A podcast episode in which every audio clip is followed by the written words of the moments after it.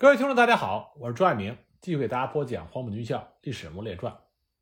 啊，今天这一开始呢，我给大家讲一讲一位不为人知的陈诚土木系的大将，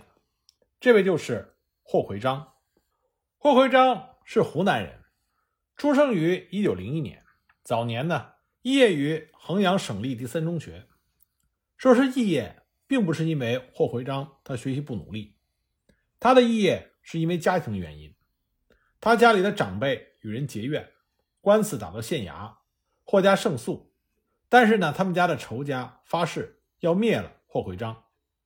霍奎章的父亲得到消息之后，连夜派人到衡阳送信，让霍奎章先躲起来。所以呢，霍奎章就跑到了广州，在一个部队里当了兵。后来呢，霍奎章的表兄叫李正华，他跟霍奎章说：“你是一个有文化的人，与其在这里当个大头兵。”不如到黄埔军校去试试，那里正在招人呢，所以两个人就一起去应考。黄埔一期招生的时候，需要有人保荐，当时保荐霍奎章的是湖南省出席国民党一大的代表谢晋和刘旷。那么霍奎章他就顺利的进入了黄埔军校的一期，他在一期第三队学习。那么霍奎章这个人，他既读过中学，在那个时代读过中学就很了不起了。另外呢。他在老家的时候跟别人学过武术，所以呢身手不凡，可以算得上文武双全。所以当时呢他就引起了陈诚的注意，那么陈诚就和霍奎章建立了相对亲密的朋友关系。那么在黄埔军校毕业之后，霍奎章也和他的许多同窗一样，参加了第一次、第二次东征和北伐。他的升迁既不是最快的，也并不慢。到了1928年的时候。他已经担任了十一师独立旅的旅长。我们都知道，十一师是陈诚起家的部队。由此可见，在二八年的时候，霍奎章已经归属到陈诚土木系的门下。一九三一年一月，他任十八军十四师补充旅的少将旅长。同年九月，任第十四师的副师长。一九三三年九月，任第十四师师长。那么，在十四师师长的任上，霍奎章。就率领着十四师参加了对中央苏区第五次的围剿。那么就借着讲霍奎章，给大家讲一讲在第五次围剿和反围剿作战中，红军和陈诚的十八军展开的一系列的血战。我们一般说到红军第五次反围剿失利，都会提到广昌保卫战。广昌保卫战是一场血战，红军当时的主要对手就是陈诚的十八军。但是要讲广昌保卫战，就要讲之前的一系列战斗。红军红一军团、红三军团、红五军团和红九军团陆续的和陈诚的部队交手，在当时中央军委的错误指挥下，损失很大。那么这里呢，我就给大家讲一讲当时具体的情况。很多朋友都知道，第五次围剿，蒋介石采取的是步步为营、稳扎稳打，用堡垒战的战略战术。来困死红军，那么蒋介石这个想法是从何而来呢？那么很多的历史书里只是一笔带过，说是听从了德国军事顾问塞克特将军的建议，但实际上塞克特将军也是研究了国军前几次围剿失败的教训，才建议蒋介石使用堡垒战术的。而且蒋介石接受了塞克特将军的建议，他也不是盲目的言听计从，也是因为蒋介石和国军。黄埔出身的嫡系将领，对于第四次围剿中所遭受的失利进行反思和总结之后得出的结论。那么，在对中央苏区的第四次围剿中，以陈诚的嫡系组成的第一纵队、第十一、第五十二和第五十九三个师几乎被全歼。可是呢，在宜黄县焦湖战斗中，国军五十二师的参谋长刘继明，面对红军潮水般的攻击，在整个部队。陷入各自为战的状况下，指挥该师的辎重营依托村庄构筑工事，奇迹般的得以逃脱。这个柳继明本来是黄埔军校工兵科的教官，非常善于修筑工事，所以呢，他就提出了实施碉堡战略的建议。而参与围剿作战的十八军副军长罗卓英，他也意识到了工事的重要性，提出了多流汗少流血的口号。那么陈诚。总结了各将领的建议，把碉堡战略的好处归纳为五点：一、主动在我，攻守可以自由；二、后方可以确保民众可以安然来归；三、共军难以向共区之外获得物资；四、我可省却防御兵力；五、共军的机动力无法得逞。在这个基础上，陈诚进而提出了“雕城民安”的口号。一九三三年三月二十一日，红一方面军在宜黄草台岗歼敌十一师的大部和第九师的一部，红军主力七万多人顾不上打扫战场，迅速的向北进发，以林彪为总指挥，展开了攻取乐安县城的战斗。当时乐安的守军是国军第四十三师孔令巡旅的五千多人，那么四十三师是杂牌军，被作为后方的守备部队。这时候暂时划归给陈诚纵队指挥。国军虽然在附近的崇仁地区集结了七个师的兵力，但是因为害怕红军的打援战术，也不敢迅速的赶来救援。那么蒋介石本来以为乐安县城会被红军轻易的攻破，可是结局却大出双方的意料之外。孔令寻防守的非常顽强，红军采用了强攻、夜袭、坑道作业等战术，围攻了数昼夜。牺牲了数千人，但仍然没有攻下乐安。究其原因，是因为孔令寻部在守卫乐安的时候，在县城和城墙的四周修筑了大量的堡垒。随后呢，红军转攻宜黄县城，宜黄守军是柏天民的独立三十二旅五千多人。那么，柏天民接受了团长王耀武的建议，也依托县城坚固的工事固守，并且取得了成功。也就是说，红军连续两次攻城受挫，对于国军来说，这属于战术层级的小胜利，但是它的意义是深远的。处于弱势的国军守军依仗着堡垒，能够扛住几乎是全部的中央红军的大规模的攻击，这就使得蒋介石对碉堡战术的认识发生了根本性的转变。一九三三年五月，蒋介石在崇仁召开军事会议，会上罗卓英再次提出多做攻势。平时多流汗，战时少流血的观点。对此呢，蒋介石嘉许说：“这是战胜红军的要诀，要到会者身体力行。”他在给陈诚的手谕中专门谈及了剿共的战略战术要点，就是多驻据点、勤修碉卡、纵深配置，以求稳固，吸引共军来攻。当碉堡线稳固的时候，红军疲于攻击之后，再轻装急进，便装远探。秘密敏捷地向前推进。那么，正是在蒋介石已经有了这样认识的同时，一九三三年的上半年，他聘请了德国将军塞克特为军事顾问，帮助制定新的军事计划。那么，塞克特苦心研究了前几次围剿失败的教训，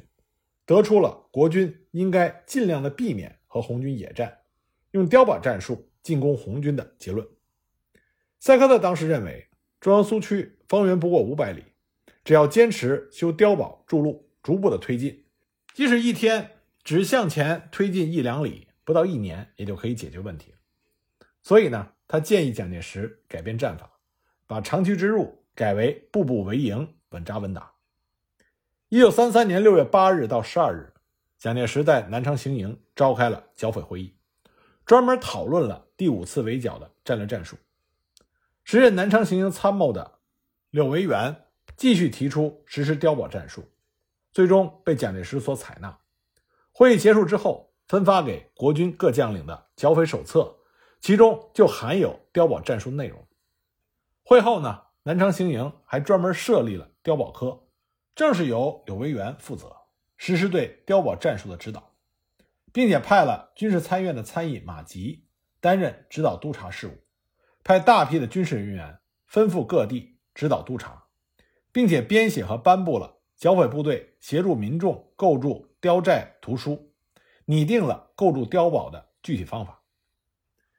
一九三三年七月，蒋介石在庐山举办了军官训练团，进一步拟定了堡垒战的战略战术。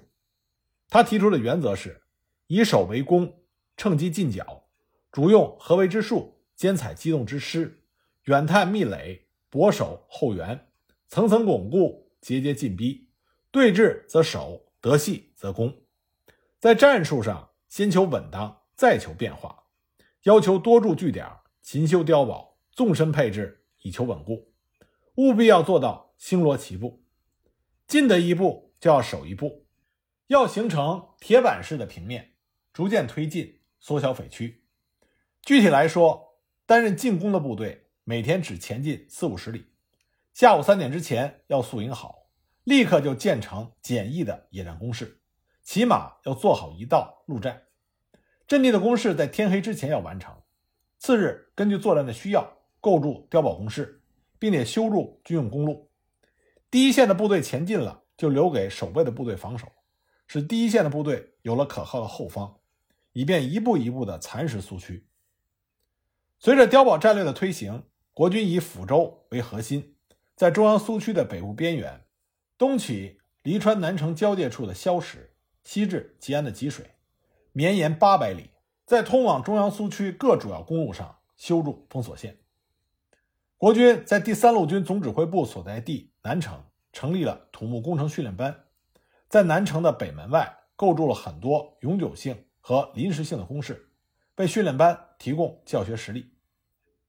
抚州是当时国军驻碉堡最多的地区，当时碉堡遍地，碉堡群修筑成梅花状，形成严密的交叉火力网。就构筑材料来说，有木雕、竹雕、土雕、砖雕、石雕。从大小上来说，有母雕、子雕；从高低上来说，有楼雕、平雕、伏地雕、地堡；就形状上来说，有圆雕、方雕、多边形雕、平顶雕等等。根据史料的统计，仅宜黄、南城、乐安、黎川、金溪、崇仁、资溪、南丰八县碉堡就达到了两千零三十二座，占整个江西第五次反围剿时期国军修筑碉堡总量的百分之七十以上。一九三三年初，以博古为首的中共临时中央进入到中央苏区，那么左倾冒险主义逐渐在红军中占据了主导地位。六月份。鉴于整个中央红军的主力在乐安、宜黄、崇仁地区与国军的对峙中毫无进展，在上海的共产国际驻中共军事总顾问李德的要求下，实行分兵。红一方面军在东西两个方向分别以红一、红三军团为主要的作战单位，实行分离作战。那么这个决定就得到了博古等左倾军事领导人的盲从。一九三三年七月。以红三军团为主，组成了东方军，在东面的福建等地进行作战；以红一军团为主，组成了中央军，留在乐安、宜黄、崇仁地区这些苏区的北部地区，准备破袭国军逐渐开始修筑的碉堡。红一方面军分兵之后，红一军团除了八月底在吉水的乌江区歼灭了修筑碉堡的国军八二师之外，并没有能够阻止国军。逐步完成了吉水、永丰到乐安、宜黄的堡垒封锁线，而以红三军团为主的东方军在福建虽然取得了一定的战果，但是已经丧失了进行反围剿斗争准备的宝贵时间。一九三三年九月，国军第五次围剿正式开始。这次围剿，蒋介石直接用于进攻中央苏区的兵力达到了五十万人，其中北路军以顾祝同为总司令。蒋鼎文为前敌总指挥，第一、第二、第三路军共计是三十三个师，又三个旅为主要的进攻力量。北路军基本上是蒋介石的嫡系部队，其中陈诚任总指挥的第三路军十八个师，又一个补充旅是北路军的主力，而霍奎章的十四师就是这十八个师中的王牌。他们集结于南城、南丰、临川地区，在第一路军和第二路军的配合之下。作为攻击的主力，由北向南构筑碉堡封锁线，担任主攻任务。一九三三年九月二十八日，第三路军第八纵队的指挥周浑元率领所部三个师，趁着红军东方军在福建作战的机会，从南城的萧石出发，趁虚就攻克了黎川。不得不说，周浑元是红军非常头疼的对手。黎川是中央苏区和赣东北苏区的最主要通道，是中央苏区闽赣省的省府。周浑元的这个得手让蒋介石大为兴奋。为了防止黎川再次陷落，他立刻指示中路军的三个纵队争分夺秒，在黎川城后面抢筑碉堡。从十月份开始，吴奇伟率领六十七和十一师，于南丰和南城交界之处的七里坳、黎塔、东平一线。修筑碉堡，以黎塔为中心，构筑团级碉堡，限十五天完成。郭思衍率领九十七、九十九师，在宜黄东部的永兴桥一线修筑碉堡，以麻坑为中心，构筑团级碉堡，限十五天完成。薛岳率领第九和第七十九师，在萧石黎川一线修筑碉堡。上述这些碉堡就以黎川城为中心点，呈半弧形，向西北密集分布于南城、南丰、黎川等县的主要道路上，给周浑元部强有力的后方支援。那么，黎川的失守让红军的高层大为震惊。中国军委立刻命令东方军从福建回师，伺机夺回黎川城。但是，因为国军第八纵队的三个师防守黎川，那么红军的领导人清醒地认识到，以东方军约两万人的部队强攻黎川，这是不现实的。因此呢，九月二十九日，中国军委的代主席项英给朱德、周恩来发电报，说东方军进攻。敌人突击队也就指的是国军第八纵队，攻击突击队的翼侧。具体动作是：红五军团在资溪桥、黎川以东地区阻止资溪桥、萧石和黎川间的国军前进；红三军团适时前出到资溪桥以北，进攻由南城隐蔽向资溪桥移动的国军。十月三日，朱德和周恩来就东方军的作战意图发电报告诉项英。作战的关键在于东方军能否集结最大的兵力，以最快的速度赶到国军来源之前，到达萧石、黎川，在国军的攻势尚未巩固的时候，进击萧石、黎川的国军，并且将攻击的日期定在十月八日。一九三三年十月初，回师的东方军在彭德怀的指挥下，在黎川巡口歼灭了从黎川城出发的国军第五十一个旅。活捉了旅长葛中山，大惊失色的周浑元就把他的三个师缩在黎川固守。那么，彭德怀率领东方军继续北进，并于十月八日按时赶到了萧石，发起了进攻。萧石呢，地处南城东南和黎川交界，距离黎川大约是四十公里，是南城黎川公路的重镇，也是由江西入福建最主要的通道。红军如果占领了萧石，相当于就切断了周浑元国军第八纵队和后方的联系，黎川城就将成为被红军围困的一座孤城。那么，防守萧石的是第八纵队二十四师黄子贤部。黄子贤部是在九月二十九日接到进攻黎川的周浑元纵队三个师留下的防务进驻的。虽然进驻不到十天，但是周浑元的三个师早就在这里修筑了碉堡，而黄子贤部。又进行了完善，到了十月八日，就已经完成了村落和外围的第一线、第二线防御阵地，形成了坚固的支撑点。十月八日，彭德怀率领的东方军向萧石发起了进攻，但是由于国军在南城修建了两个军用机场，白天就会有国军的飞机密集轰炸，因此红军呢就把进攻的重点放在了晚上，在接连进攻了五天之后。国军的援军已经出动，在这种形势下，红军被迫撤离了萧石，转攻资溪桥。资溪桥位于萧石东南，黎川以北，处于黎川萧石公路的中段。红军想要攻占资溪桥，从而隔断黎川城和萧石之间的联系。十月十八日，黎川城的周浑元的第八纵队除了一个旅守城之外，赶到了资溪桥，并且迅速修建了。坚固的堡垒，而从南城出发支援萧石的国军第三路军第五纵队的四个师，在薛岳的指挥下越过萧石，已经赶到了资溪桥西北面的潭头。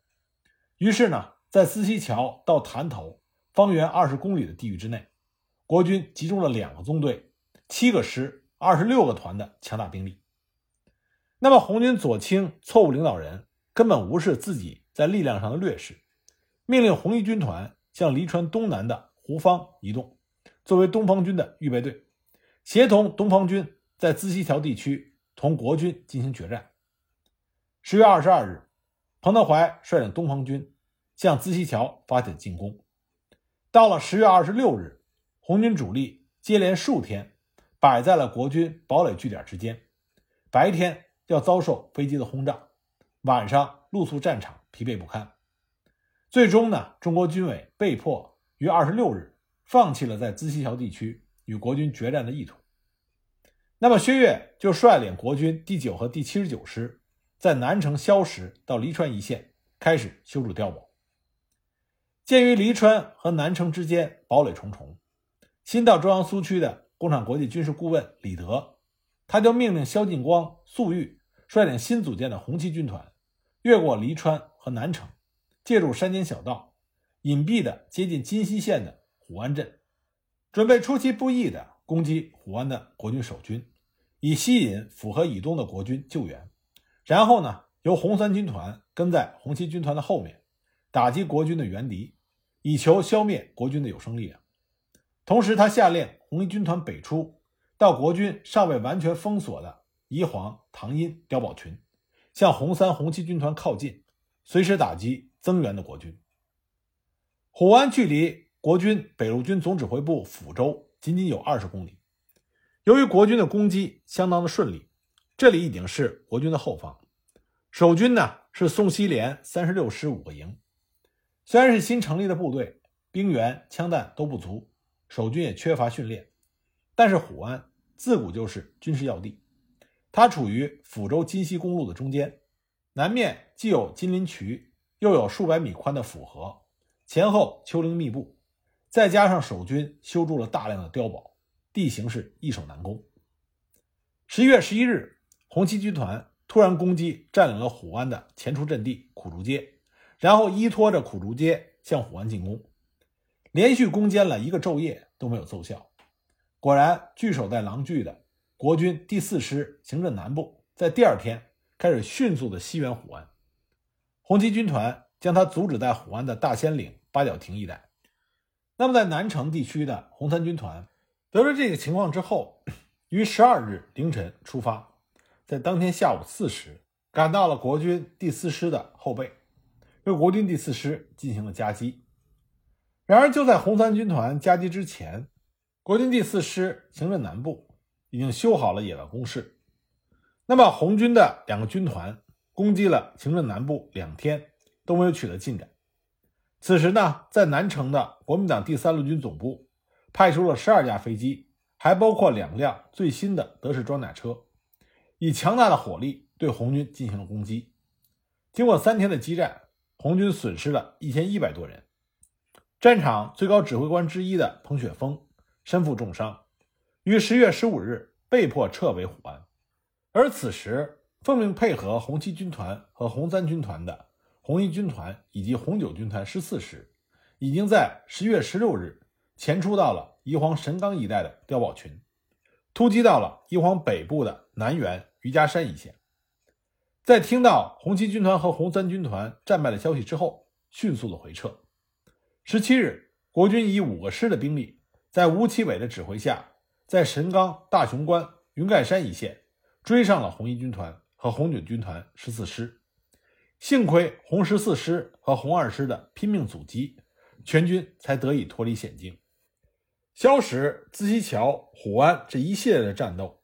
是红军面对国军碉堡战略的第一次，也是唯一的一次大规模的主动进攻战斗。虽然红军作战十分的英勇，但是由于和国军优势军队打正规战、阵地战、堡垒战，在抚州境内连战了一个多月。损失惨重。那么，在彭德怀、林彪等野战指挥员的坚决要求之下，中国军委决定将红军撤离国军的堡垒地区。十月二十二日，彭德怀、滕代远为首的东方军被迫移师苏区内部的黎川、团村地区待机。而蒋介石对红军突破国军的堡垒群深感震惊，迅速命令第三路军的七十九师构筑金溪黄石渡。到南城的封锁线，第十四师，也就是霍奎章率领师，完成南城到南丰、南城到徐口、建贤桥一线的碉堡群。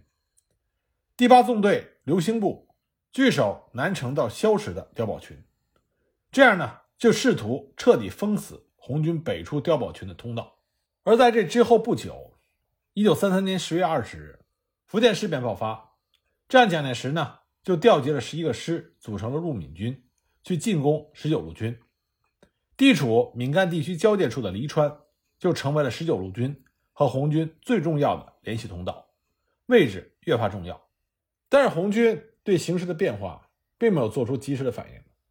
反而是蒋介石为了防止红军主力入闽，给第三路军下达了指示，在黎川占领区内大修碉堡。他命令薛岳率领十四和第九十四师修筑碉堡，限九天完成；刘兴率领九十六、第五和第六十七师修筑碉堡，也是限九天完成。在上述碉堡完成之后，他又命令薛岳和刘兴在已修筑的碉堡群之外，再修筑外围碉堡，限十五天完成。那么，在这些碉堡群大体完成之后，蒋介石就命令第三路军在十二月十日。集中第八纵队和第五纵队的七个师，向黎川的团村和德胜关进攻。十二月十二日，在薛岳第五纵队四个师的掩护下，周浑元的第八纵队三个师向团村发起了攻击。不过呢，被彭德怀的红三军团击溃。十二月十三日，薛岳部和周浑元部会合，继续向团村攻击。当天下午就占领了团村。十五日。两部继续向德胜关进攻，红军坚守两天之后不支，退出了德胜关，继而退出了黎川地区，这就使得中央苏区闽赣省被迫西移福建，而中央苏区和方志敏领导的闽浙赣苏区交通彻底被切断。